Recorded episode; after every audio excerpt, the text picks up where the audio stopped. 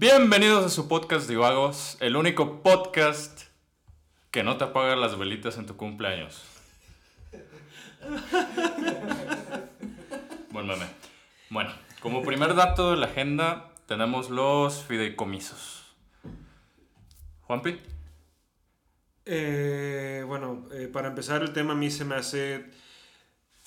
Entiendo que quieran eh, buscar recursos, entiendo que quieran eh, dejar de eh, dejarles opciones a la gente que quiere robar, eh, de dónde robar, ¿no? Pero, güey, hay cosas que no puedes cancelar. Hay cosas que dependen mucho, mucha gente depende de esto.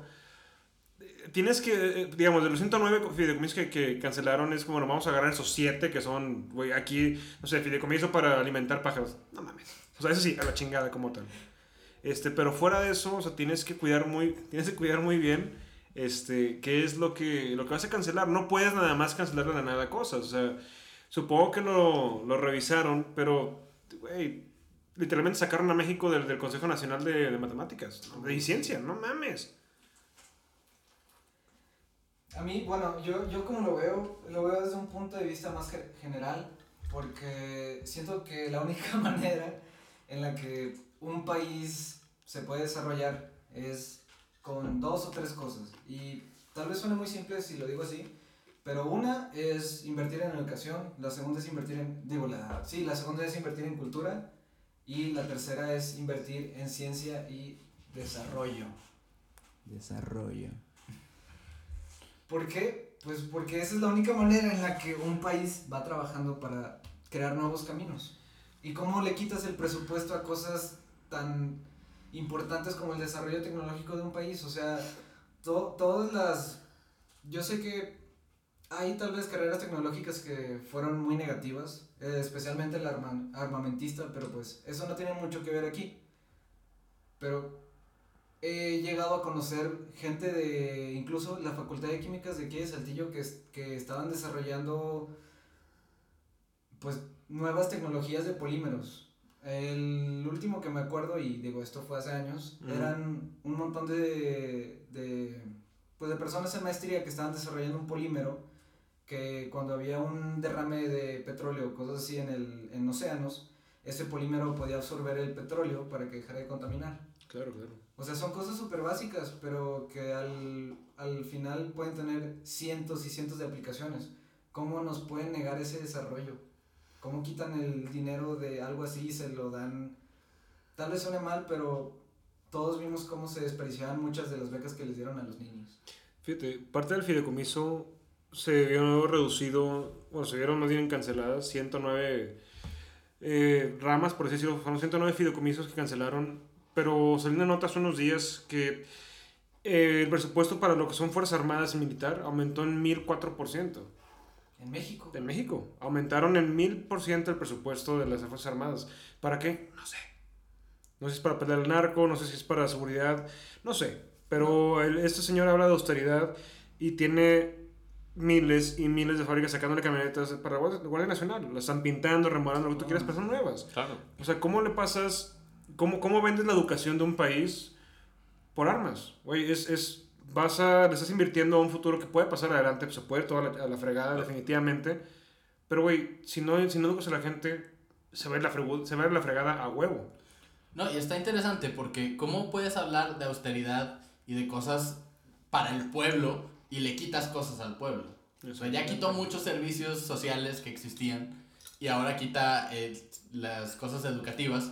Lo que creo, o sea, bueno, no, no, no creo es una teoría conspiratoria mucho, pero es más como quitar la educación para que tener más, la- a la gente más ignorante y, pu- y que puedan cumplir más objetivos de ellos y egoísta, egoístamente, ¿no? Claro, pero ese es un factor populista. Em, no es este. Todos lo sabemos. eh, los países que más han sufrido en América Latina por el populismo, regularmente la educación se ve afectada, es lo primero que afectas. Porque entre más sumisa tengas a la población en aspecto educativo, este, entre menos herramientas les des para que puedan pensar por sí mismos, siendo la educación un medio para esto, es más fácil realizar manipulaciones populistas, en este caso, Sí. o, o técnicas de demagogia. Este, tocando un poco el punto de, que decían de las armas, ah, hay que recordar que sí tenemos a, a nuestra armada y aparte a la, a- ¿cómo se llama? La Guardia Nacional, pero tenemos a los militares militares construyendo aeropuertos, construyendo refinerías, cuando nada tendrían que estar haciendo ahí. Y lo otro es que sí, está muy grave este problema porque está cerrando las puertas de la tecnología y la invención mexicana al resto del mundo. Todos sabemos de la fuga de cerebros. Inclusive este, universidades como Harvard, entre otras este, muy prestigiosas en todo el globo, han estado firmando para que México devuelva todo este recurso económico hacia los fideicomisos en, en desarrollo tecnológico. Y si lo pensamos un poco más allá, eh, estamos en una, en una era de COVID, una pandemia, y biotecnólogos, químicos, este, gente que nos ayudaría demasiado a encontrar respuestas para una, una vacuna contra, contra este virus. Están vendiendo hochos en, en la Condesa o un rollo así, o sea, es increíble. Y eso es lo que, lo que se me extraña más. El término populismo implica que es algo para el pueblo Claro. y le quitas cosas al pueblo nomás para mantenerlos eh, controlados, pero pues le estás quitando cosas al pueblo, ¿cómo puedes decir que eres para el pueblo? Pues es que yo creo que eso ya es parte de la idea que él vende, ¿no? La idea es de que a mí el pueblo me eligió y el pueblo sabe cuándo quitarme. Entonces el problema es que, y yo lo he dicho hace mucho, más allá del partido, o sea, no, aquí no, no hablamos de, de ningún lado, de ningún tipo de partido, el problema es que cuando en la política entra el dogma, este pedo va para abajo. O sea, cuando dejas de, de tener un pensamiento crítico, cuando dejas de decir, ¿sabes qué? Oye, eso me molesta. Cuando te tienes esa parte y empiezas, no, es que yo voté por él y confío en él. Güey, no puedes confiar en nadie. De entrada es alguien que tiene todo el poder, más allá de lo que ha hecho o no ha hecho. Güey, es- o sea, tú eres, tú eres, él es tu empleado, más bien. O sea, él tiene que jalar para ti, tiene que jalar para México. Eh, Claro, y estoy totalmente de acuerdo, pero tú estás romantizando la idea del servidor público. No, definitivamente, Eh, pero... Hay una autora, creo que es, no me acuerdo si es alemana o estadounidense, que retrata todo este caso eh, de la política como el arte de la hipocresía.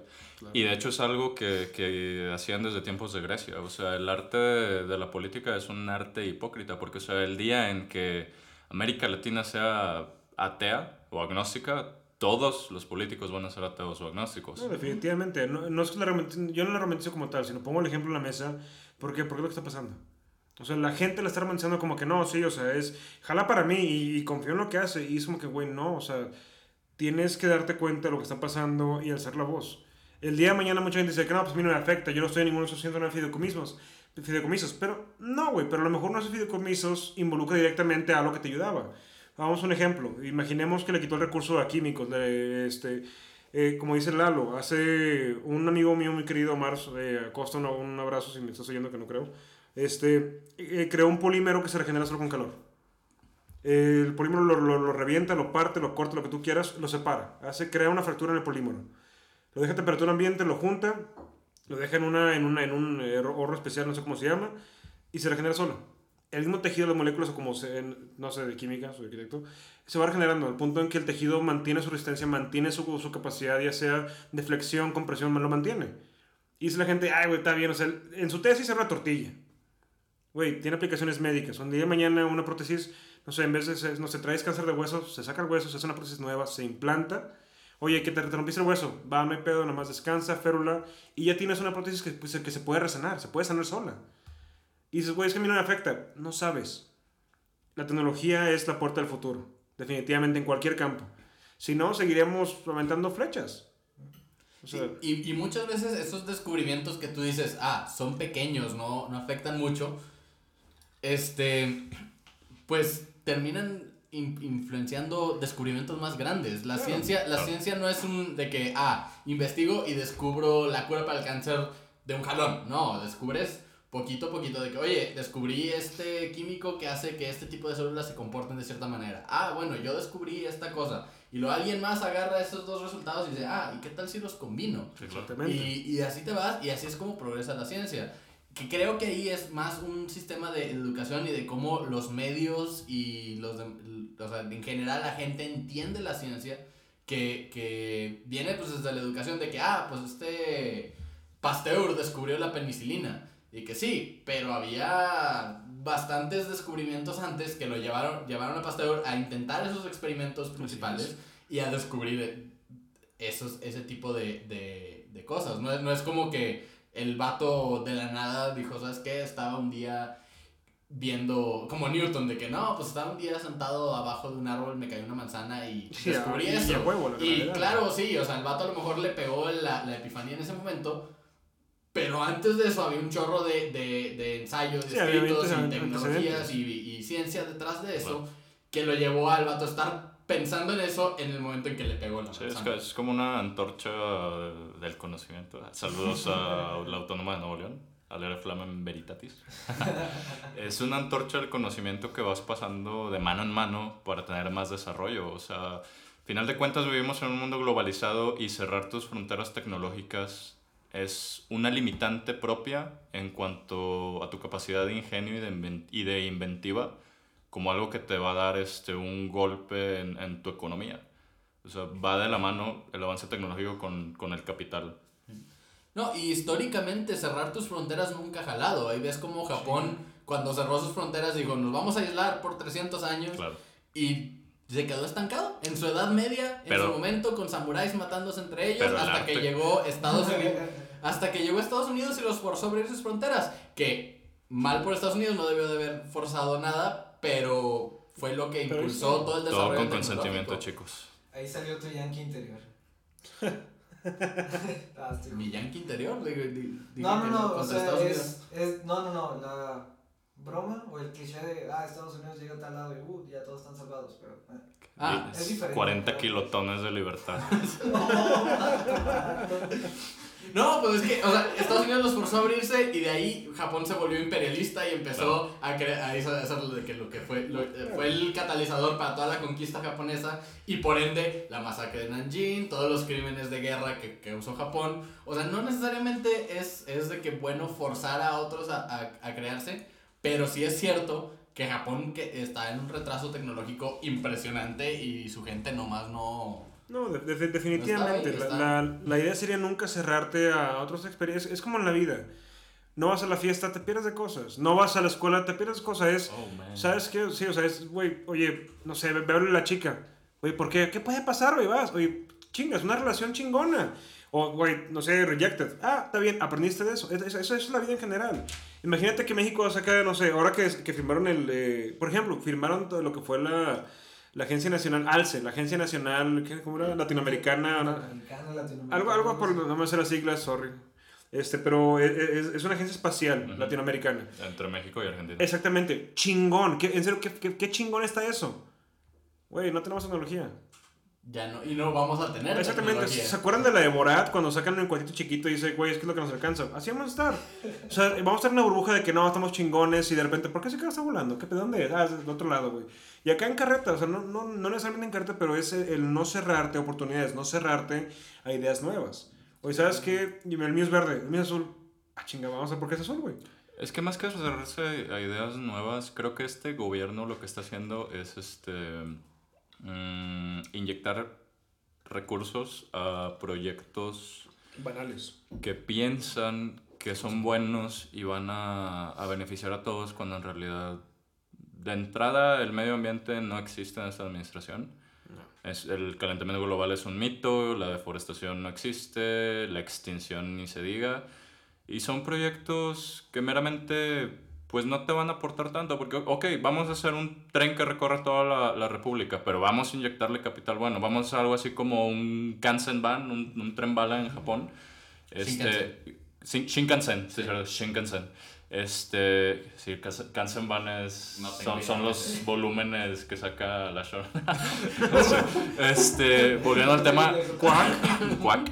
Volviendo al tema, este, ¿por qué no ir más allá de algo que creen que va a funcionar? O sea, de entrada los estudios de impacto ambiental se los pasaron por el arco de- del triunfo. Este, y meramente son proyectos patitos a los que les quieren invertir sumas millonarias cuando, ok, vamos a invertir este dinero, pero vamos a tener este avances tecnológicos y de desarrollo buenos sobre la misma obra. Fíjate, le tiran mucha cagada a la, a la estela de luz. Este, de que no, fue este, bueno, le tiran mucha tierra a la estela de luz. eh, de que, ¿sabes que Oye, fue un proyecto banal, era nada por, para él decir, es mi hito, yo lo hice en mi administración. Güey, Dos Bocas está igual. O sea, tiene, es, es, es un proyecto, no digo que no funcione, pero lo que voy es que no, no funciona en esta época, no funciona en este tiempo. O sea, de aquí es ver si adelante.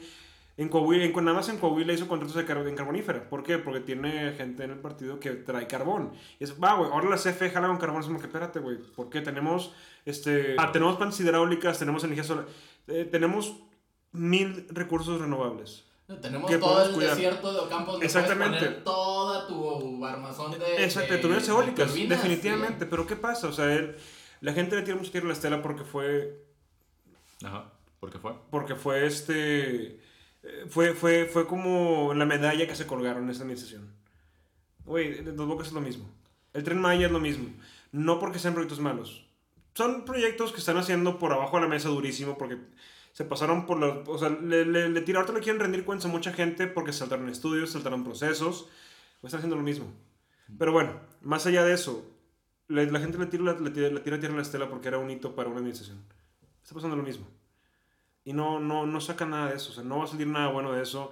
Te puedo asegurar que de aquí en. Si, si, Dios quiere y no se relige este güey. En 12 años van a decir, ah, sí, ¿se acuerdan de esa madre que se gastó X millones de pesos y no hizo nada? Y ahí va a estar tirada. El tren Maya, que oye, hoy ya empezó la deforestación, ¿por qué?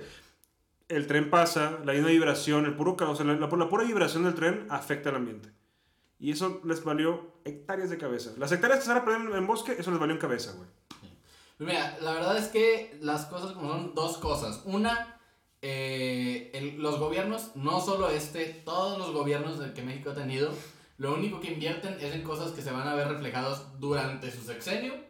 Y una, y una vez que se acabe el sexenio, no les importa si el proyecto fue efectivo, no fue efectivo, se va a tirar, lo que sea. Nomás lo que quieren es que quedar bien en ese momento. Claro. Y la otra es, los fideicomisos de estos, la razón verdadera por la que los están cancelando es porque, porque se les acabó el dinero. Desperdiciaron el dinero dando becas que no servían, gastando, gastando en pendejadas, invirti- cancelando un aeropuerto que ya estaba a mi- mitad de hecho, intentando crear un tren que nadie quería. Y. Y ahí viene otro aeropuerto. Sí, pero. pues, Sí, Santa- Santa Lucía, No, no, no, el nuevo aeropuerto en, creo que lo quieren hacer en Tulum. Ah, sí, cierto, sí, sí, Mm. cierto, sí. Sí, es como... Van a tumbar las pirámides de Tulum para poner el No, o sea, aeropuerto. ven- no lo dudaría. Verlo, veanlo a modo de que, ay, la cagamos arriba y otro aeropuerto, o sea... Que, hey, los mayas ya construyeron los cimientos, güey, ya fregamos. Sí, no pasa nada, no pasa que pase como la catedral del Zócalo del DF, que esa madre se está hundiendo, día con día se está hundiendo. ¿Por qué? Porque dijeron, vamos a hacer encima del templo mayor, acabó es pura piedra, si aguanta, y ahí está. Diario se hundiendo, esa madre se hunde diario, creo que era un centímetro y medio, algo así, diario. Ah, me mamé. Como al, al año se hunde dos centímetros. Y se va a seguir hundiendo y no se va a dejar de hundir, es lo mismo. O sea, no porque tengas el capital, no porque tengas la idea de que, ah, tengo esta idea. Güey, es un proceso y más allá de lo que quiero hacer es, güey, ¿cómo puedo apoyar a la gente con esto? ¿Qué puedo hacer? O, o, o qué, ¿Cómo este proyecto, o tengo esta idea, cómo puedo, cómo puedo ejercerla o cómo puedo ejecutarla en beneficio, no de mí, porque cuando, cuando se madre, a este güey le quedan de vida 20 años, se me hace un chingo, y ya, se pateó, ya no existe. Es para el futuro, para las generaciones que vienen. Estamos en esta mesa cuatro personas que en, en 20 años vamos a estar ya hechos cagada, con la rodilla hecha pedazos. Pero ¿qué pasa? Es forjar un futuro, forjar algo para la gente que viene. No en 100 años no vamos a estar. Es dejar algo que funcione. Porque si no, va a ser como Mad Max. Tienes una ciudad bien chingona y en la esquina, Saltillo o México, escondidos tragando rata. Güey, o sea, la idea es que todo el mundo avance igual. O sea, y lo raro es que con los fideicomisos cerraron esa puerta. Cerraron la puerta que, oye, Japón descubrió, no sé, una vacuna contra la calvicie. No mames. Oye, México, estás dentro del consejo. Ahí te va, güey. Ahí te va la investigación. No te lo voy a hacer yo, hazla tú, güey. Pero aquí está la investigación. O, o la descubrieron en Japón, pero tenías un mexicano trabajando en Ajá, eso, estudiando exacta- exactamente. allá en Y, la Universidad y- de Tokio. y la ¿no? trae, y, oye, aquí está, puf, aquí está la receta. No hacer pan, pum, y hacer pan, güey. Y es lo que pasa. Ahorita ya nos sacaron de todos los consejos, digo, son, fueron 750 científicos que firmaron una carta de, güey, no quiten los fideicomisos. ¿Por qué? Porque sacaron a México de ese núcleo, sacaron a México de esa parte, de, de ese, de ese este, vamos a decir, el sistema educativo o sistema de, de información en el que se va, se va nutriendo la gente. O sea, tú lo acabas de decir, el día de mañana descubren el Japón, hay un mexicano ahí, puta, medalla para México, tráetelo, güey. Sí. Y el día de mañana México descubre algo, va para allá. Pues Bueno. que la idea de un servidor público, o sea, no sé si alguna vez ha existido como tal en México, pero pues realmente todas las personas que tenemos en pues en cargos públicos son personas muy egoístas y eso lo puedes justificar con el hecho de que cada persona como humano batalla mucho para ver más allá del tiempo que va a tener de vida en este planeta, pero se supone que por eso vivimos en democracia en muchos países para organizar todo de tal manera que pues las cosas duren. Claro. Y en vez de eso tenemos personas que están siendo egoístas y todo lo que están haciendo es, pues ustedes, ustedes lo dijeron hace rato, o sea, solo que a ellos les convenga en el tiempo que ellos van a estar en ese cargo y ya. Y ahorita yo siento que están invirtiendo mucho en control. O sea, En control. Sí, en control, o sea, yo sé que suena, suena, sí, suena mucho a una idea como la de 1984 y lo que dicen un chorro de conservadores que ahorita no les conviene lo que está pasando. Pero, de cierto modo es verdad, primero por la Guardia Nacional, Ajá. que le jugaron súper mal a la Policía Federal, una policía que Sí. hasta cierto nivel era corrupta, pero, por ejemplo, Claro. Muchos, no, no sé bien cómo sean las reglas de la Policía Federal, pero yo he conocido a varios que, bueno, para empezar, todos los, todos los, poli- todos los policías que llegué a conocer de, de, de ahí, todos tenían licenciatura. La gran mayoría tenían eh, hasta maestría y les Sí. pagaban muy, muy bien. A muchos les pagaban de que entre 40 y 50 mil pesos al mes. Así es. Y pasa de eso a la creación de la Guardia Nacional y algunos quisieron y otros no. Pasaron a ganar entre 10 y 15 mil pesos al mes y estar durmiendo en catres, en bases improvisadas en medio del desierto, en medio de la jungla. Y los que renunciaron, muchos de esos, que de hecho ahorita la gran mayoría de los policías que estaban en la Fuerza Especial de, pues, de la Policía Federal, ahorita están trabajando en Celaya, en Guanajuato, en el gobierno municipal. Ahí, ahí les pagaron bien y ahí se fueron. Eso es invertir en control, porque una fuerza de ese tamaño como la Guardia, Guardia Nacional, algo unificado, que solo responde a ciertos ni- niveles del gobierno, eso da un poquito de miedo. Claro. Y algo que ha pasado un poquito debajo de la mesa, eh, todos ya están registrados en el SAT, ¿no? Que les, eh, les escanean las 10 huellas digitales y Sí. además las retinas. Sí. Creo que sí. Y también todos aquí tenemos, eh, tam- también estamos registrados, tenemos nuestro INE. Sí. Ahí también te toman las huellas digitales. Es. Ujú. Lo que quieren hacer, y no sé hasta qué, hasta qué punto ya lo lograron, son unificar esas bases de datos. Ah, sí, estaba leyendo eso. Este, literalmente unificar todas las bases de datos eh, desde tus números de RFC junto con tu CURP, pero en una sola tarjeta y aparte convertirlo en tarjeta bancaria. Sí. Sí, no, es, es todo un rollo de, de identificación personal. O sea, literalmente es como la aplicación china, nomás que como no tenemos tecnología aquí, lo vamos a hacer por una tarjetita. Digo, China y Rusia ya tienen todos mis datos, entonces que México lo tenga también no Claro. Yo siento que algo pero... centralizado nunca está bien. Algo así descentralizado Sí, no, no, no, no, estoy totalmente de acuerdo. Este, porque si es este concepto del gran hermano o el, bro- o el brother eye, si les gusta Batman. Este, y es un. La información personal es tener el control de otra persona. Claro. Ya lo discutimos en el podcast pasado, el algoritmo somos nosotros, los ads, este, todo lo que se pueda colar a través del Neuralink. Y ahora imagínate esto, tu, tu propio gobierno que te está dando tu libertad personal tiene todos tus datos, o sea, sin... En cualquier momento esto va a ser como Psychopaths, va a haber, va a haber cámaras que te van a identificar y van a saber tus problemas mentales y luego vas a tener al servicio secreto ahí porque resulta que querías matar al presidente pero tú todavía no lo sabías. Para mis escuchas que no son otakus, Psychopaths es, imagínate, Minority Report, pero en japonés. Y para la banda que no es cinéfila, Minority Report es una película que trata de... Es un sistema policial en el que te analizan y te hacen un potencial criminal. Entonces te detienen antes de que comience el crimen. Así puedes estar tú en misa y nunca has matado ni una mosca. Y llega la policía y te arresta, güey. Dice, no, es que traes ciertos indicios, traes un patrón eh, de comportamiento. Que eso me dice que en dos años vas a matar a alguien. ¿Va? O, o una como la llamaría el gobierno chino, China. Sí. un, día normal. Sí, o la KGB se peinó diferente No, con no, no, frente de pero Stalin, güey. no o nos sea, tenemos que ir tan lejos. Todas las cámaras que están poniendo en Saltillo, todas esas cámaras tienen capacidad de reconocimiento facial. Ah, claro. Yo Sí. le sonrío cada vez que No, yo- yo- Para- yo le pinto el dedo. Cuando tenga mi, mi, mi foto de que se busca, ahí estoy No, sonriendo. no, pero es que siento que mi mejor eh, eh, eso está un poquito mal porque el- las luces que tienen... Es más, deberíamos, hacer una, deberíamos hacer una quiniela. ¿Cuánto tiempo tiene que pasar antes de que esas luces provoquen un accidente donde se muera alguien? Probablemente Ok. ya pasó. Yo ya casi atropellé a un perro ahorita Está- por una de esas luces. Estaba estamos- cruzando la calle y me flashearon la cara y... Estamos a 23 de octubre. Este, yo digo que de aquí a diciembre mínimo sale una nota de eh, pe- eh, no, no, pe- peatón se cega, voltea y queda como venado, atropella a un trailer. Al- Algo por el estilo, o sea. Pero es que es muy cierto. Yo entiendo que el flash, es- o sea, eh, eh, lo que hace ese- ese flash que sale, güey, aquí, por ejemplo, aquí en La Joroba, en, en Boulevard Echeverría, para la banda. Este, ese flash lo que hace es que te ilumina para la cámara, para que te vean bien. Pero, y a mí me ha pasado, no voy manejando bajo influencias diferentes de la vida. No, no, este, no, te, no, no te ahorita. No, voy, voy, voy desconcentrado manejando y es un flash. Y te, es una reacción. Y volteas y, "Ah, ¿qué pedo? Güey, eh, eh, manejando una reacción de, o sea, voltear puede ser un peatón, puede ser un perro, otro carro. A todos nos ha pasado, todos hemos tenido ese lapso de 10 segundos que de repente ya pasamos dos bulevares y no sabemos cómo llegamos. No, y, y están, y están en las jorobas donde hay semáforos. O sea, y deja tu... flashazo y no te das cuenta que está en rojo la pinche luz y te estampas con el güey que se frenó enfrente que sí vio. Bueno, también, chavos, si tienen astigmatismo, no pasen por Echeverría. Consejo.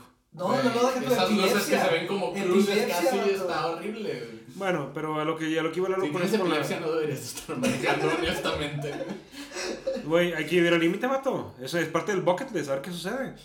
Bueno, lo que iba a hablar con toda esta, toda esta lluvia de ideas era, era eso. La, la- al- lo veo como una invasión de privacidad a cierto punto. Porque realmente es como, ¿qué pasa? Oye, te, te das tu correo. Eh, no sé, eh, Juan Hurtado, ahí está. Haz tu correo y un día, no sé, en Rappi pones tu celular. Este chingón. Y luego de repente vas a Telcel y te registran con tu nombre. Y de nada te llegan promociones, güey, de páginas que no conocías, de lugares que nada que ver. ¿Por qué, güey? Porque se centralizó la, la- ese, esa- esa- ese banco de datos, se centralizó. O sea, el día de mañana vas a, no sé, güey, donde, a donde quieras. Puedes ir, no sé, loco. a, a- a- vas Por a... favor, patrocínenos. Ajá, por favor, sí, por favor, topos. Queremos pollito. Pollito y, y topos. Y ya dentro topos gratis otra vez, Sí, por güey. favor, la verdad me faltan. Sí, Oye, cinco pesos al vato. Vas al pollo loco, pagas una tarjeta y ya saben, ya saben en- en- digamos, supongamos que es como central, como este, el punto central del país. ¿Sabes qué? Ya sabemos que Juan Pablo compró un pollo loco a las 2 de la tarde cuando dijo que no tenía dinero. ¿Sabes qué? Banorte, este güey tiene dinero, güey. Chingalo, güey. ¿Por qué? Porque ya, ya todo está, a lo mejor, no sé, puede ser que el banco te haya hecho un fraude. Y te van a cobrar porque saben que tienes dinero. ¿Por qué? Porque hiciste una compra y se registró en todo el sistema. El SAT, güey. Eh, Güey, deja tu... El Sí, SAT sabe todo. Sí, el Sí. poder que No tiene lo sabe todo, hace pero si le das el poder de la información, de verdad lo vas a saber todo. no, y te va a doblar. Y te va a doblar. Y te va a doblar, injustamente en muchos casos. Sí, güey. Pero te van a ganar. Güey, hace tres años, uno que está en obra, tienes que hacer una obra y registrar a la gente en seguro por seguridad. O se cae alguien y no te quites ese ese bronco por años. Este. De repente nos dijeron, hicimos una junta entre colegas y nos, nos dijeron de, ¿sabes qué? Ahora el SAT, el seguro, tiene la base de datos relacionada. Güey, eso está. No, no es que esté mal, o sea, está, está, está bien por un lado porque toda la gente que es este, morosa o que juega por abajo de la mesa se lo salta. Pero la bronca es que doblaron a los que no lo hacen bien y aún así se las arreglaron para doblarlos, doblar a la gente que también lo hace bien. No, o si la cagas, porque, discúlpame, pero nadie me enseñó a mí en la escuela o en ningún lado cómo Sí, no. chingados funciona el SAT. Que deberían de enseñarlo, porque a mí no me interesa cuándo llegó pinche Colón a la América. Lo acaban de meterlo al CEP, lo acaban de probar la CEP. Aleluya, pero ya se pasaron, güey. Ya 15 no años, sirve, 15 güey, años o sea, tarde, güey. ya, o sea, Yo llevo ya casi dos años dando clase de finanzas. eh, O sea, y yo, y yo de pendejo en mi casa haciendo No, no, cuentas no. con una calculadora Fighting the jodida. good fight. Sí, no, no, no, deja tú. Hoy, hoy estábamos viendo eh, cómo funcionan las declaraciones anuales, eh, distintos impuestos como indirectos, como el IVA, directos como el ¿Puedo, ISR. ¿puedo, ¿Puedo ir a tu clase, güey? ¿Puedo entrar? Pero Por favor, güey. sí. Acaban, acaban tan frustrados los niños de que, oiga maestro, bueno, es en inglés la clase, pero pues X. eh, o sea, cuando, tenemos- cuando estemos grandes todos tenemos que hacer esto. Sí, güey. Y además también estábamos viendo cómo pagan impuestos las compañías y diferentes asociaciones y, organización, a- Organizaciones. asociaciones y organizaciones. Estaban tan enojados cuando estábamos viendo en clase los impuestos que pagan las asociaciones religiosas. Sí, eso no... Nada. Na- sí, Nada. eh, pagan, No, cero. eh, un- No, güey, no pagan. No, no, sí, o sea, está en la ley, eh, es un monto muy mínimo de ISR, pero por ejemplo, no tienen que declarar eh, lo que sacan de ofrendas, Sí, de los y si venden diezmos. bi- Biblia, rosarios, lo que sea, tampoco lo tienen que declarar, o sea, es algo que está súper mal, y te lo juro, acabaron enojados. Sí. De que, o sea, ¿cómo a mí me van a quitar cada año una parte tan grande de, de mi dinero y a ellos no? O sea, eso está, eso está mal porque vivimos en un país donde los impuestos se usan de una manera súper extraña. Pero, Pero mira, tres cosas.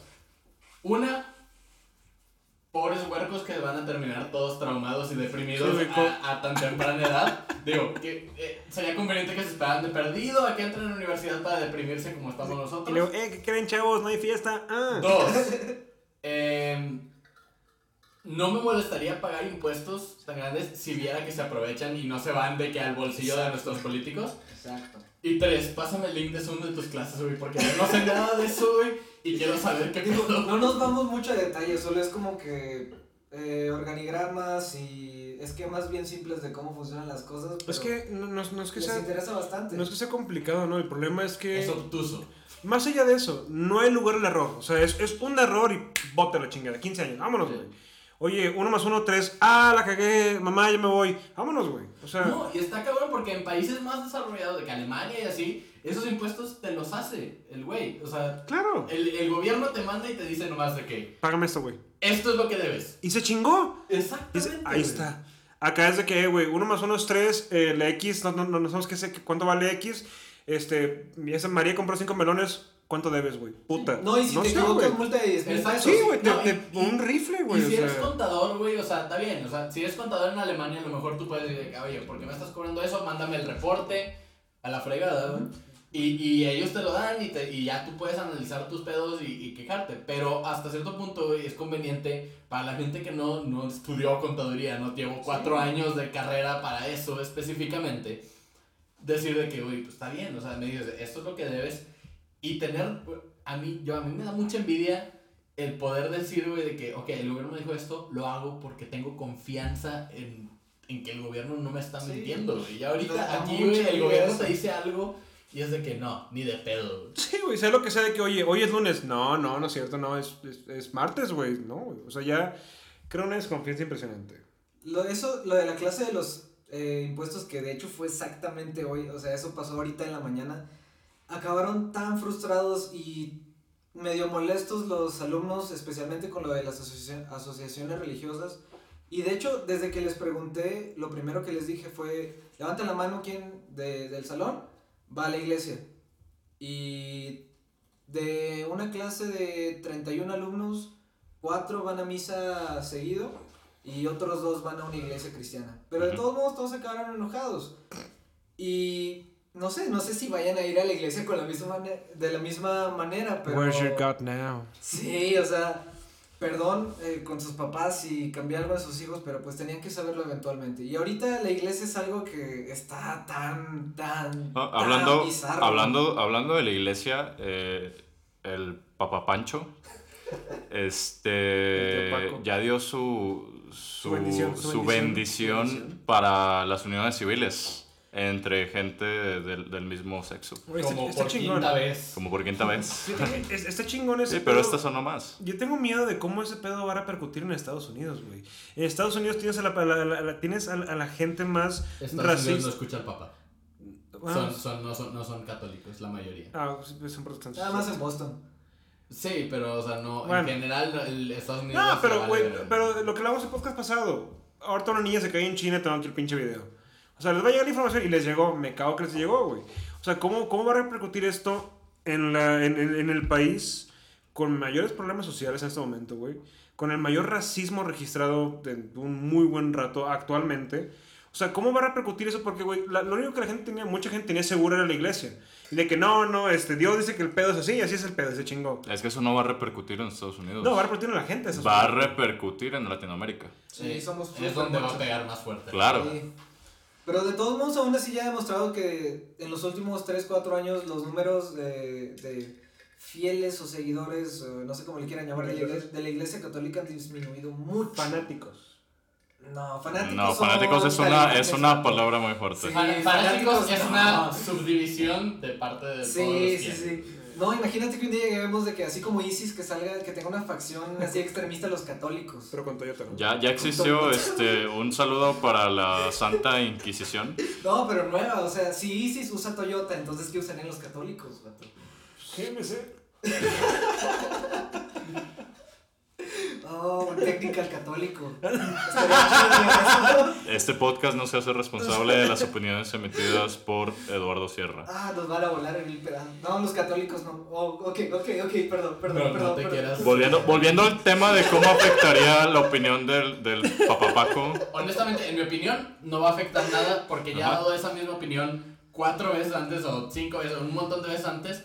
Pero lo que pasa es que la opinión del Papa siempre ha sido neutral, no porque su, su postura sea neutral, sino porque varía tanto. Porque ya, tiene, ya, ya hay casos documentados donde el Papa le dijo a gente de Polonia anti-gay y anti trans, anti LGBT, todo eso, que están peleando la buena pelea y que, y que están haciendo eso el Papa. O sea, el, el mismo güey que dijo ahorita que los gays se, podrían, se deberían de poder casar Güey, legalmente. no por nada el Vaticano es el banco más grande del mundo. Sí. El Vaticano puede comprar cualquier ciudad. O sea, es de las corporaciones más grandes de todo el mundo y toda la historia. Y es el, es, el nego- es el mejor negocio que hay en el mundo, aparte de la guerra, güey. Ambos alimentan del miedo a la gente. Para los que creen que el capitalismo es algo inventado en el siglo XVII, No, esta madre no es cierto. Lo inventó Jesús Chuy. hace 2020 años. Así es, el vato dijo, tengo un pescado, pero pf, tengo dos pescados, ¿qué pedo? ¿Cómo ven? ¿Quién me da un pan? Y chinga, si tiene tres panes y valió madre, güey. Tienes un mercadito de pescado y pan. Eh, es como.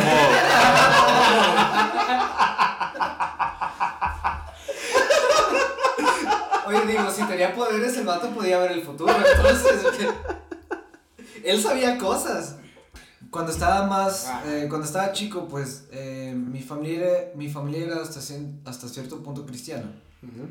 Cristiana, ¿no? Sí, Católica, cristiana. Digo, los católicos también son cristianos, pero... Sí, pero no es lo mismo. No creen en la Virgen ellos, güey. Sí, no, o sea, mi, mi mamá No, sí, sí, sí. lo agarró por herencia, pero siempre ha sido una persona muy... con mucho pensamiento crítico y lógico.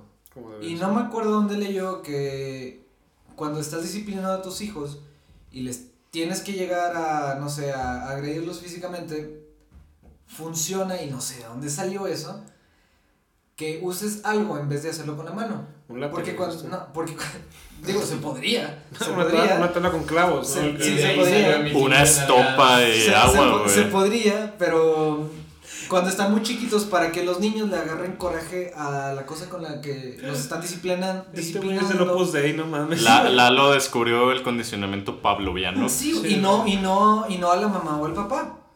Y pues mi mamá, la neta, no sé dónde sacó eso y no sé dónde vendan esas cosas. Era una tabla de madera que tenía un mango. Los Simpsons, that's a badly.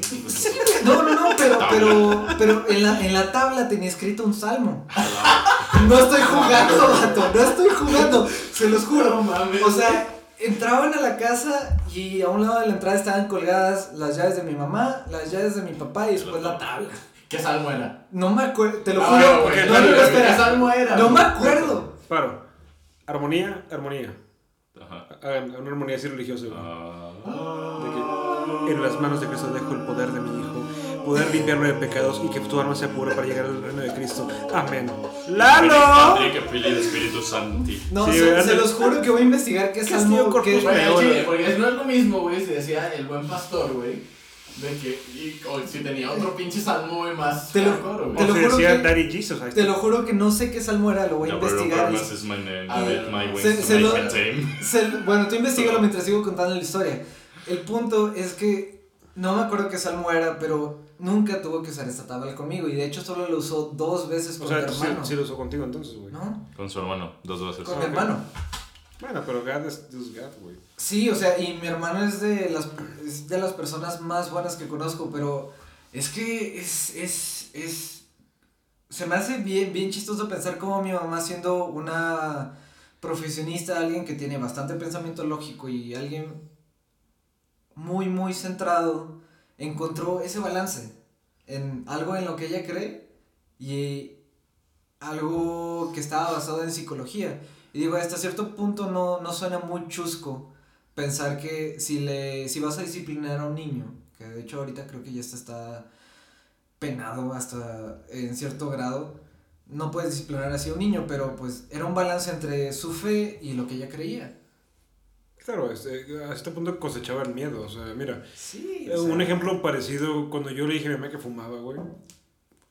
No fue como que dije, ah, jefa, ¿qué crees? Fumo a huevo. No, güey, ¿qué pasa? Veo como mi mamá está cagoteando a mi hermana a tres metros porque está fumando y dije, güey, yo no quiero eso, güey. Yo no quiero esa pinche cagotiza. Entonces que dije, mamá, fumo, este mis pecados, échale, güey. ¿Y qué pasa? El miedo. Eh, ¿Qué pasó? ¿Ya, ya? De- del libro, sí, sí, del sí. libro de Salmos, capítulo 14, versículo 1. Son gente pervertida que hacen cosas infames. Ya no hay quien haga el. No sé si sé ese, pero te lo prometo que lo voy a buscar porque nada más venía escrito el, el número del salmo. Todos Pero- están descarriados y juntos se han corrompido. Oh. No queda ni un hombre honrado, ni uno demuestra siquiera. O sea, suena algo que diría Samuel Jackson. antes de suena a mi mamá, no mames. suena muy kinky. Bueno, espera, ¿qué pasó con la historia de, de tu mamá y el cigarro? Ah, fue esa, güey. O sea, literalmente. eh, También es le que dieron nalgadas con salsa. verlo. ah, No, no, no. Acá era una varilla que decía Ignacio. No, con el baldor. es lo mismo. No, o sea, fue eso. O sea, realmente eh, yo hacía algo que yo creía que no. No, fumar está mal, chavo. Voy a fumar, fumar está mal. Eh, Yo fumaba, ¿no? Y lo escondía de mi mamá. ¿Y qué pasa, güey? Yo le dije, güey, yo decía, ah, pues nunca se va a enterar, no hay pedo. Y yo tenía una alta estima eh, intelectual mi hermana. Dije, güey, si no se dio cuenta que Ana fuma en la casa, puta, a mí nunca me va a encontrar. Y un día vi eso.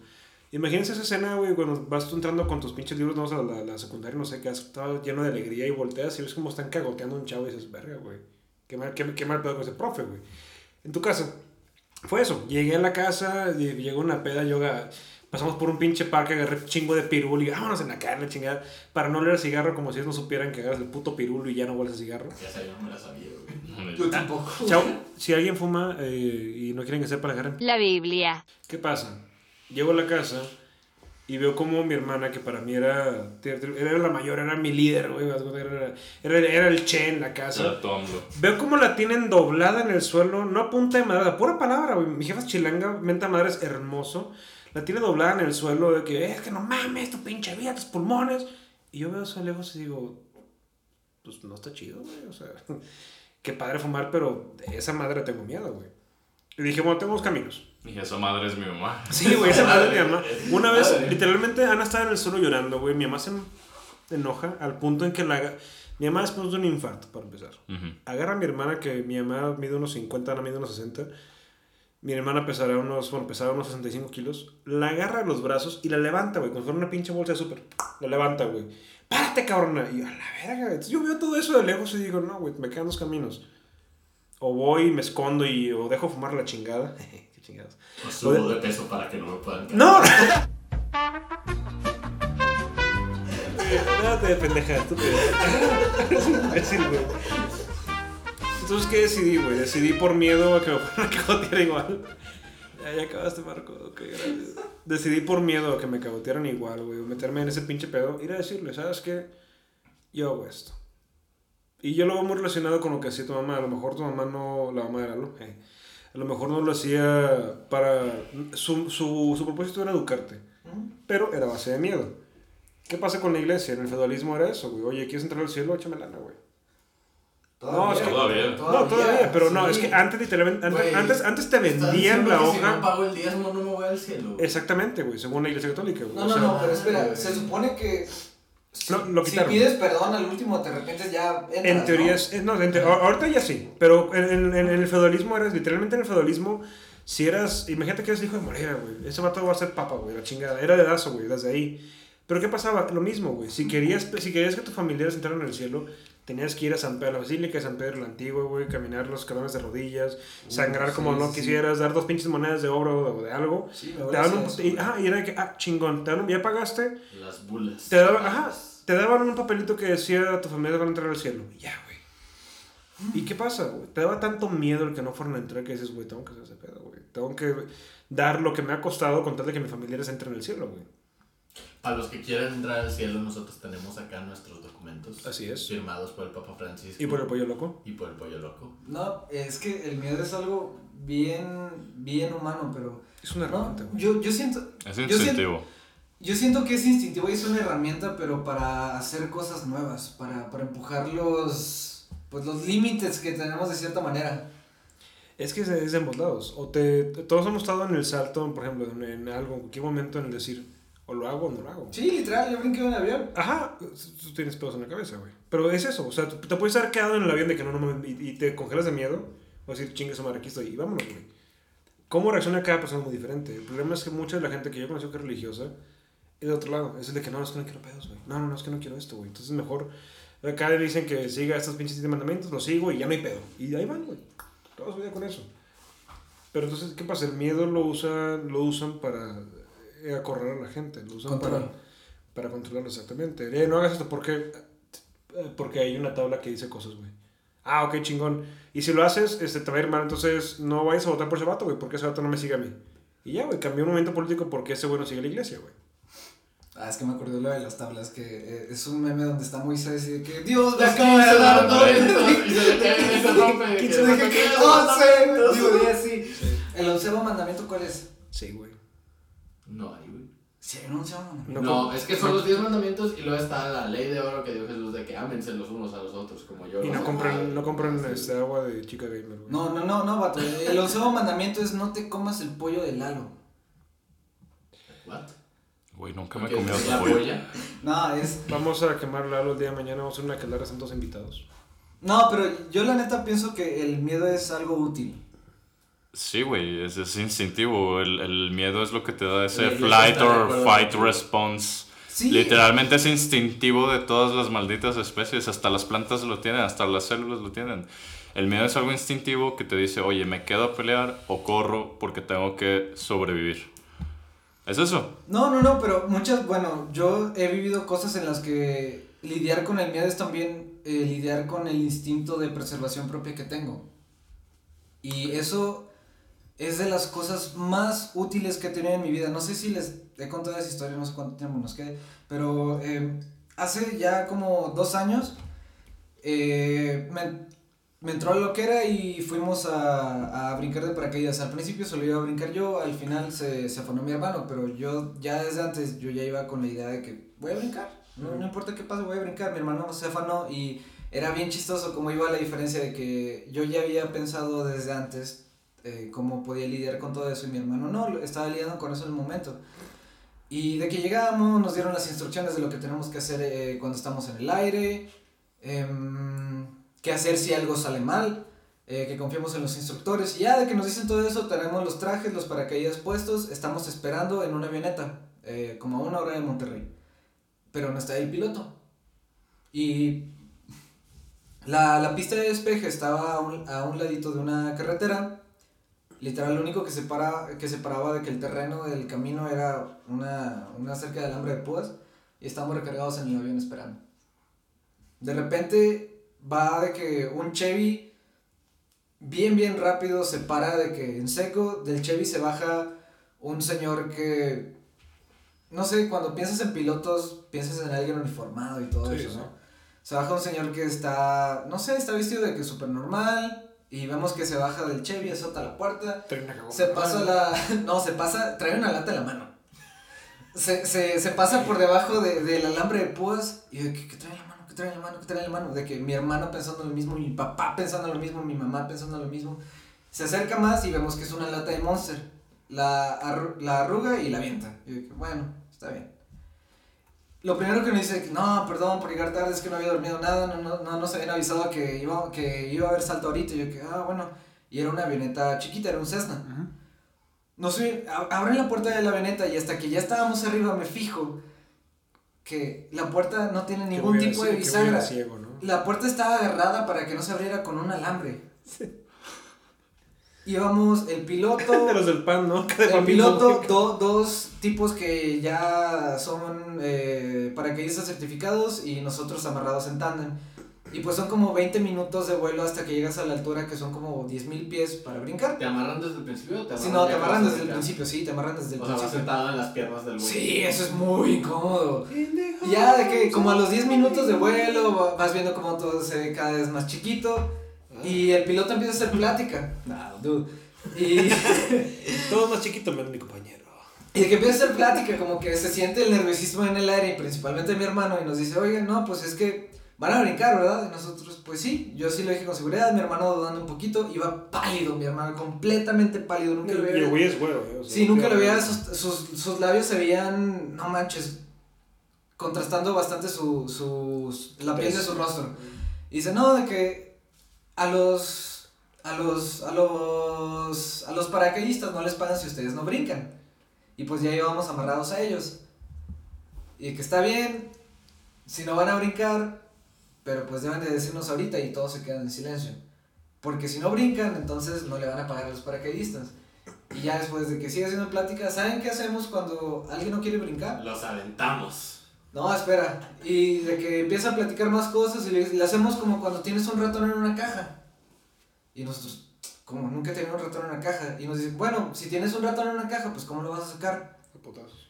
Y de repente pone el avión de que en 180 grados. ¡Hala, con, con la puerta que estaba amarrada con un alambre de púa así de que me estaba agarrado del otro vato y de, de una manija que estaba arriba del avión y mi hermano asustado ya iba, estaba listo para vomitar. Y pues ya llegamos de que a la altura, abren la puerta y pues me acordé mucho de un video de Will Smith donde dice, solo cuando estás ahí te das cuenta que nunca has estado en un avión con la puerta abierta.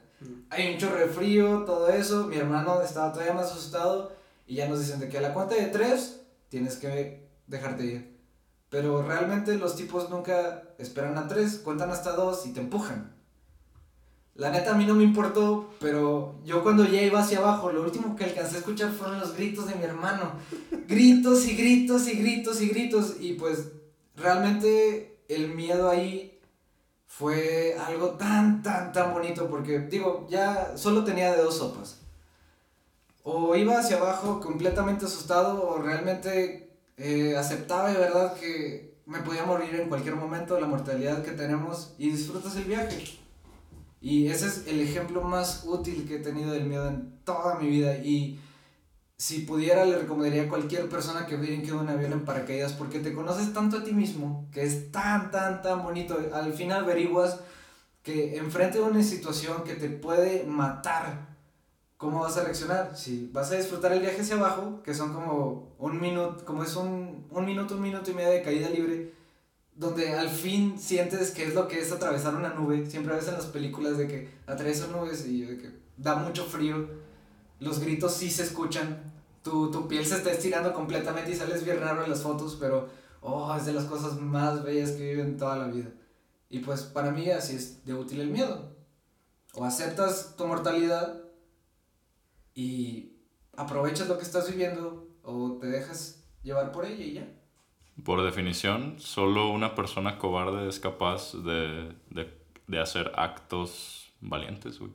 A mí me da miedo saltar. todo. Saltar de un avión es un acto valiente. Tienes curiosidad, sí. Sí. Tu curiosidad so- sobrepasa tu respuesta de, de huir. Supervivencia. Y eso puede ser algo muy benéfico para experiencias de vida o también algo que eventualmente vaya a cortar tu vida.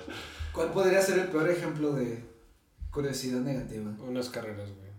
A O- mitad de la calle y que un factor ajeno te parte tu madre. O ver qué pasa si fusionamos átom- átomos.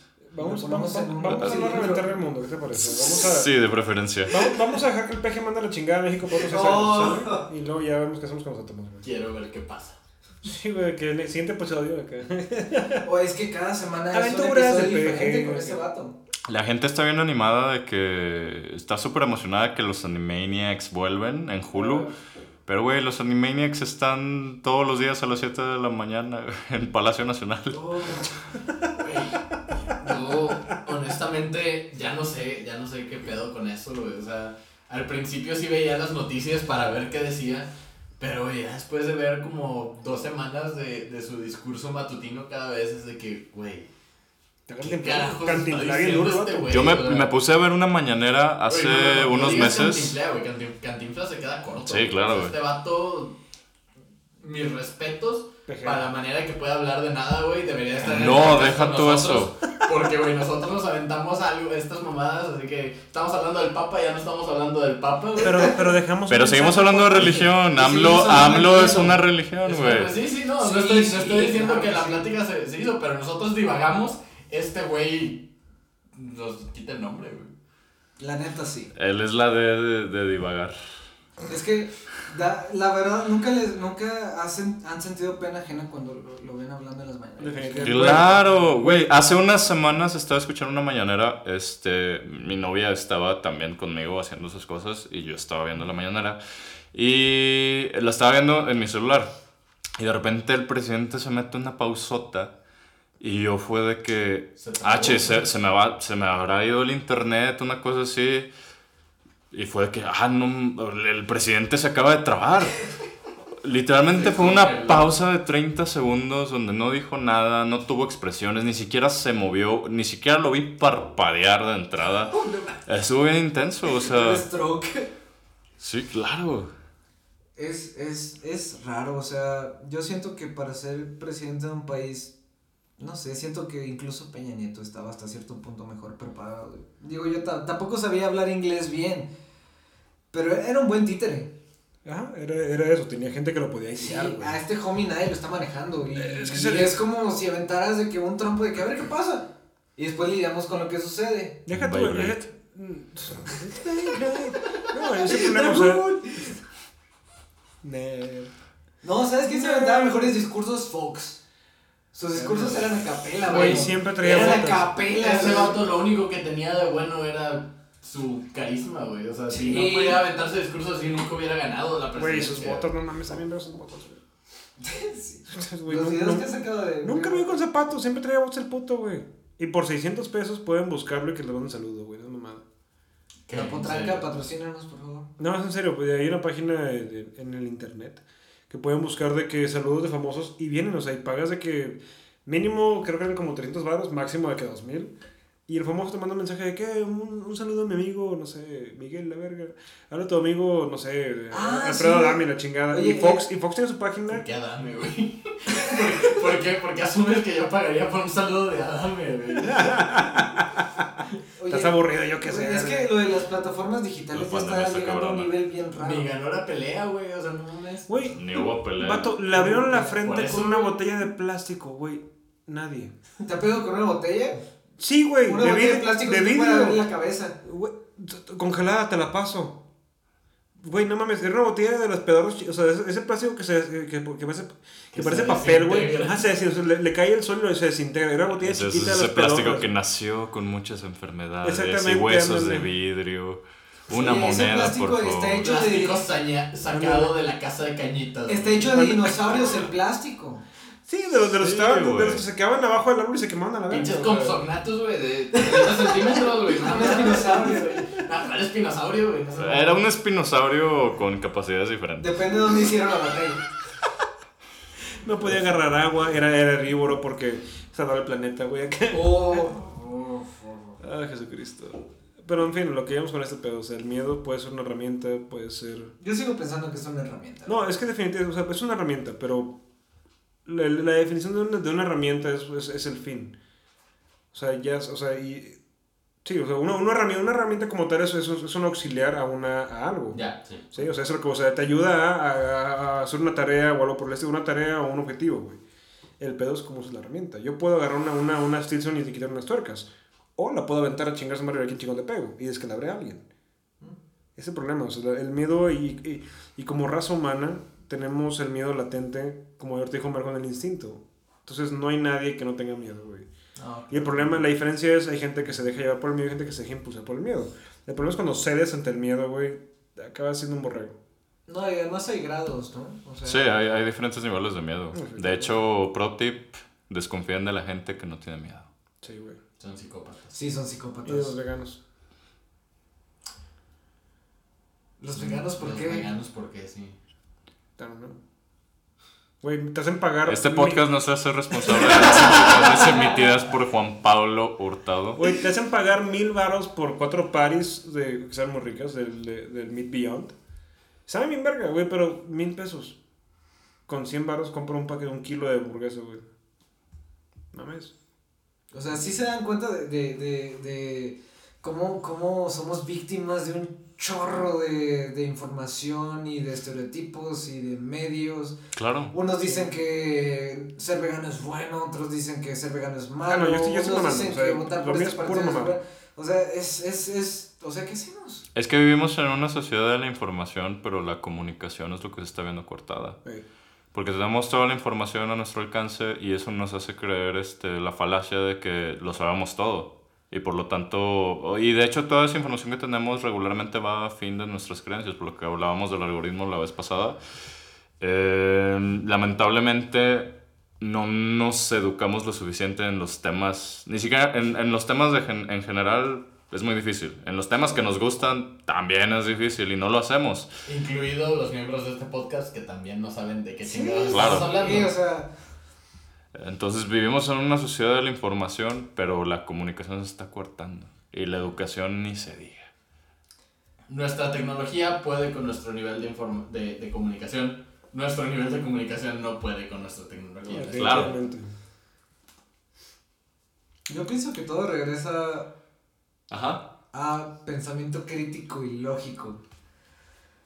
Pero ¿hasta qué punto puede ser crítico y lógico cuando, cuando todos a tu alrededor No pueden hacerlo? Y No, tú no, hasta sí, cierto sí, punto sí, no puedes hacerlo. o sea, porque, No o sea, puedes, ningún humano puede ser. claro, un exceso No, no, de raciocinio es Sí, irracional, Sí, exactamente, pero eh, estamos muy del otro lado nosotros y siento que eso pasa cuando dejas de, de invertir y de promocionar y de hacer que las personas o in- incluso tentarlas a, a, a que se eduquen de cierta manera y no es como que hablar desde el privilegio, siento que Invertir en la educación de, de un pueblo es invertir en que tengan un pensamiento más lógico y más práctico y todo eso. No a un punto enfermo, sino a un punto en el que, por ejemplo, piensas de que, ok, el mundo está pasando por una pandemia, todos los exper- expertos del mundo están diciendo que si te pones un cubrebocas,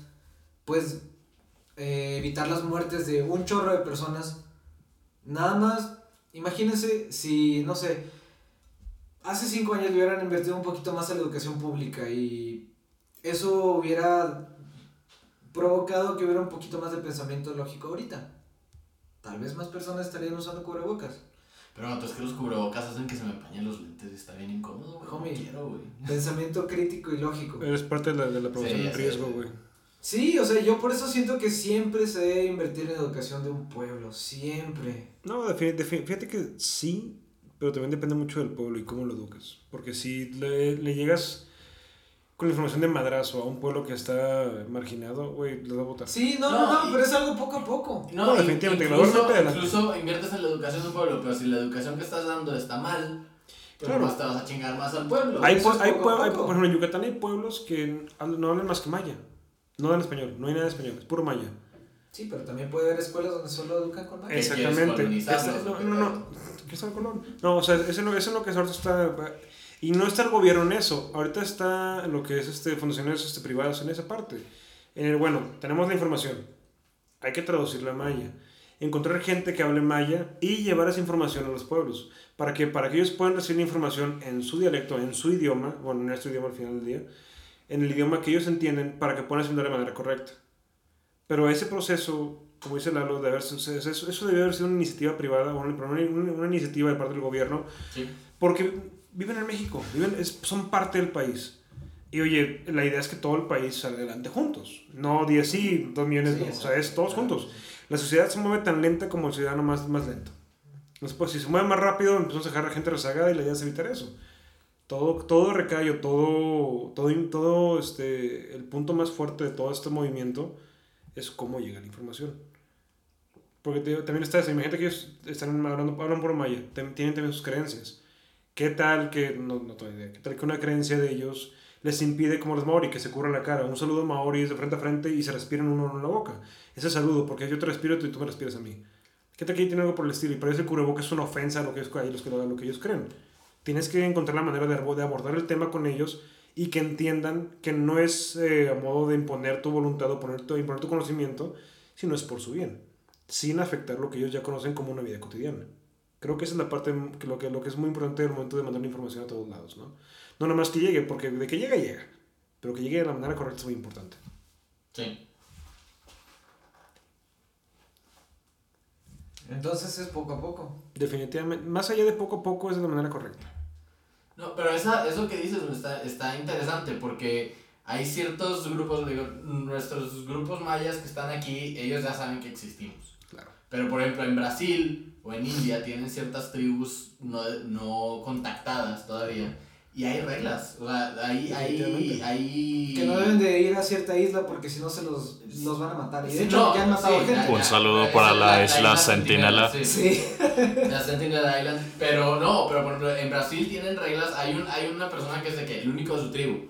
Y los brasileños saben porque de que ciertas universidades han rastreado el, el ok, patrón ok, migratorio. ok. Y tiene un área de 5 hectáreas o algo así que le dejan. Y nadie puede entrar ahí porque no quieren contactar a ese güey. Y ese güey vive solo. O sea, no tiene otras personas de su tribu, nada y así.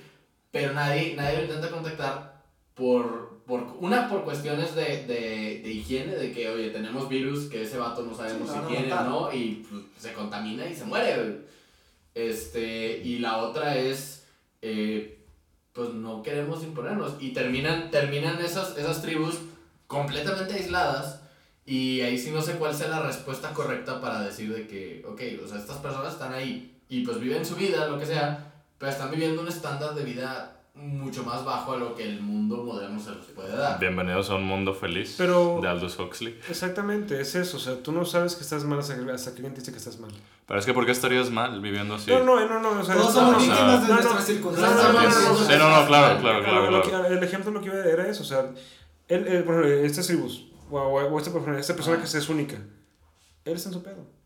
Para él, su día es, se levanta, pesca, o caza, no sé qué chingados haga, eh, bueno, entrar a YouTube, caza la chingada, eh, se come, hace su rondín, y para él eso es, es su día a día. Sí, su realidad. Hasta que no llegue alguien y le diga como que, güey, es que, bueno, la vida no es así, la vida, y si le enseña el mundo, es donde como él no tiene, no, no tiene un punto de referencia más que su propio, y ahí es donde tú dices que, bueno, si yo llego y lo abordo, le puedo hacer un mal. Ya hay un punto en Claro. que le puedo hacer un mal, ¿por qué? Porque es un shock, es, es un shock como tal intelectual, y el el güey o lo puede, lo puede, lo puede, este, o lo puede asimilar muy bien, o lo va a rechazar por completo.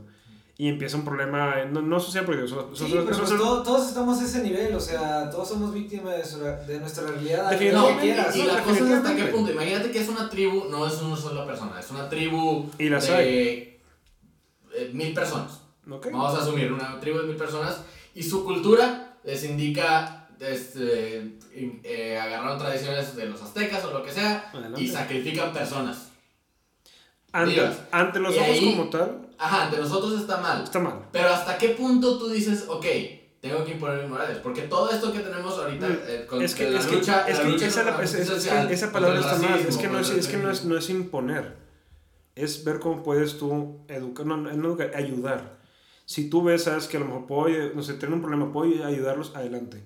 Si de plano no ves una oportunidad donde tú puedas entrar, ni, no, o sea, no, o sea, no, no a dar, a aportar, dales. No, Ahí déjalos. la déjalos cosa es que estás ayudando imponiendo tu sistema moral. No, eso es lo que... O sea, tú estás ayudando a las personas que van a sacrificar, pero al mismo tiempo estás imponiendo tu, tu regla de no vamos a sacrificar a nadie. Y otra vez, no estoy diciendo que las personas sacrifiquen y hay muchas con, con- con culturas diferentes. No, Definitivamente. no estoy diciendo que todas estén mal y nada. Pero hasta qué punto tú dices, ok, lo que yo creo es lo correcto y es lo que debe de estar. Es que esa es la bronca. así, porque es si que todos dicen de que, ah, vamos a dejar que cada quien viva como sea, nunca habría, nunca hubiera habido ni, que ni, ni, ni movimientos de justicia social, Ni definitivamente. ni definitivamente. impulsar el voto de la mujer o claro. lo que sea. Entonces es, es, un, es una línea muy delicada que tienes que definitivamente. mantener. No es, no, es, no es una manera, no es una eh, respuesta fácil. Y a raíz de eso, por eso aún a la fecha están esos grupos. Por eso aún... ¿Cuántas ¿cuántas veces no viste la fotografía del, del avionete que pasó por encima de, de la tribu y está hasta el huevo de flechas? Sí. Es, es eso, o sea, tanto la humanidad se quiere acercar a ellos, o sea, la humanidad me refiero a la, la- la civilización, se quiere acercar a ellos para poder este, acogerlos dentro de lo que conocemos. Porque, ok, a lo mejor no, lo que metemos en política y religión está de la verga. Pero, güey, medicinas.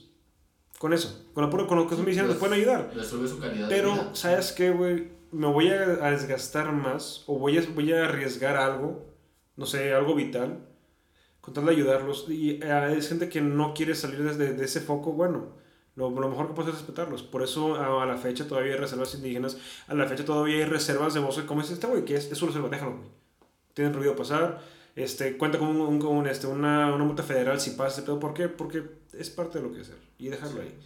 Obviamente, si ves que el, en sí llega un momento en, en el que una...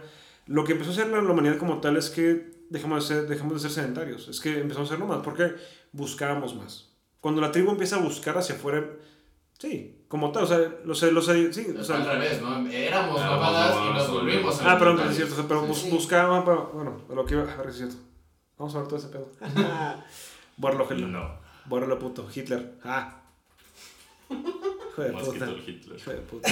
Cuac. Este, bueno, cuando ves que los, eh, bueno, pienso yo que cuando ves que la, eh, la misma tribu empieza a, abrir sus, a abrir sus fronteras, empieza a buscar, creo que ahí es donde tú puedes llegar y sabes que aquí estamos. Pero, Pero ¿cómo- no llegar y huevos, güey. Pero la cosa es cómo van a abrir sus fronteras, cómo van a empezar a buscar si no saben lo que Es hay. que eso- Porque nadie los ha, los ha No, ellos no saben, ellos no saben lo que hay, pero tú, güey, desde este lado de la, pues desde este lado de la cerca tenemos todo el, el, el- el- la tecnología para poder, ¿qué pasa con ese chavo? Lee los movimientos, o sea, ah, este güey hace rondines y la chingada, pueden decir un día, oye, ¿sabes qué? Este güey se empezó a salir de su, de su rutina diaria, se empezó a salir de su espacio, güey. O sea, es leerlo. Pero si no cuidas esa delgada línea, eventualmente vas a tener gente descontenta. Sí, van a tener tus facilidades y podrían adquirir hasta cierto punto tu sistema moral. Claro. No sé, no, no estoy diciendo que sea el correcto o el incorrecto. Eh, pero al final de cuentas vas a crear personas que no tienen una identidad propia. O sea, una identidad Claro. con la que crecieron, se desarrollaron, etc. De hecho, por eso tocaba el tema de, de Un Mundo Feliz de Aldous Huxley. Recomendado, por cierto. Porque en, en uno de los capítulos tratan de esto, o sea, es una sociedad súper utópica donde literalmente los humanos son diseñados, vives en armonía, hay una droga que te vuelve súper feliz y no tienes nada de los efectos secundarios. Este, literalmente uno de los, de los mantras que se repiten es orgía, armonía mientras todos están drogados. Y todos relativamente son felices cumpliendo sus funciones, viviendo en un sistema moral. ¿Y qué pasa del otro lado? Hay reservas, hay reservas. Y de hecho, una de esas reservas es México, curiosamente. México están los salvajes, la gente que no tiene estos recursos, la gente que no está letrada, la gente que no está diseñada genéticamente. Y van como turistas. Eventualmente, una de estas personas saca a uno de estos salvajes para mostrarle, oye, mira, aquí es- esta es la vida nueva, esa es la mejor opción que puedes tener, nunca te vas a enfermar, vas a ser súper feliz, esto, lo otro. Y eventualmente este, este, entre comillas, salvaje va perdiendo su identidad al punto de que genera muchos problemas de depresión y termina suicidándose. Es, es lo que tienes que cuidar, o sea, esa delgada línea entre la identidad propia de las comunidades y los sistemas de, de comunidades más avanzadas tecnológicamente. Que, que es posible, es difícil, pero no es imposible. No, definitivamente. Pienso que debe ser lo más, más práctico posible, porque si lo vemos desde un punto de vista general, entonces, ¿qué tal si, no sé, hay, hay una especie de otra, otro tipo de vida avanzada en otro planeta, en otra galaxia, en lo que quieras, que a nosotros nos ven como una isla sentinela? Estamos limitados de muchas maneras, en los ojos de ellos. Claro. Digo, es, es algo súper teórico, pero no, pero es un ejemplo muy pongámoslo muy- así de una manera general. Pues por algo no ha intervenido. Claro. Entonces, siento que lo más práctico que podemos hacer es apoyar a las personas en lo que más que podamos, pero deben de avanzar por decisión propia. Y ya si no lo hacen es selección natural. Bueno, Suena muy, muy feo, pero yo siento que es la verdad, o sea, es lo más práctico que podemos hacer. O sea, si alguien no puede decidir que va a mejorar por decisión propia, entonces tal vez no debe de hacerlo. Bueno, alienígenas, si nos están escuchando, esa es opinión de Lalo. Simplemente yo quiero, yo sí quiero que nos contacten para ver qué onda. Y en esta nota cerramos el podcast de esta noche. Eh, ok, eh, me están haciendo señales, no entiendo qué están diciendo, pero Disfruten. Disfruten eh, su semana. Los vemos el siguiente jueves. Los queremos mucho, si pueden, ayuden a alguien, si no pueden, ahí déjenlo. Oigan, eso, a ustedes mismos. Si no pueden ayudar a alguien más, ven hacia adentro y ayuden hacia adentro. Bueno, Y pollo loco. ¿quién quiere tacos? Ah, sí, Pollo Loco patrocinador. Loco, Sí, Pollo Loco, patrocínanos, por favor. patrocínanos. Ya, ya empieza a dar totopos otra vez, güey. Eh, güey, al chile si quiero un pollo, sí, güey, vamos a cenar. Güey, estoy rico el pollo loco. pollo loco. Ahorita ya no hay Pollo Loco. Pollo Loco, por favor, haz un restaurante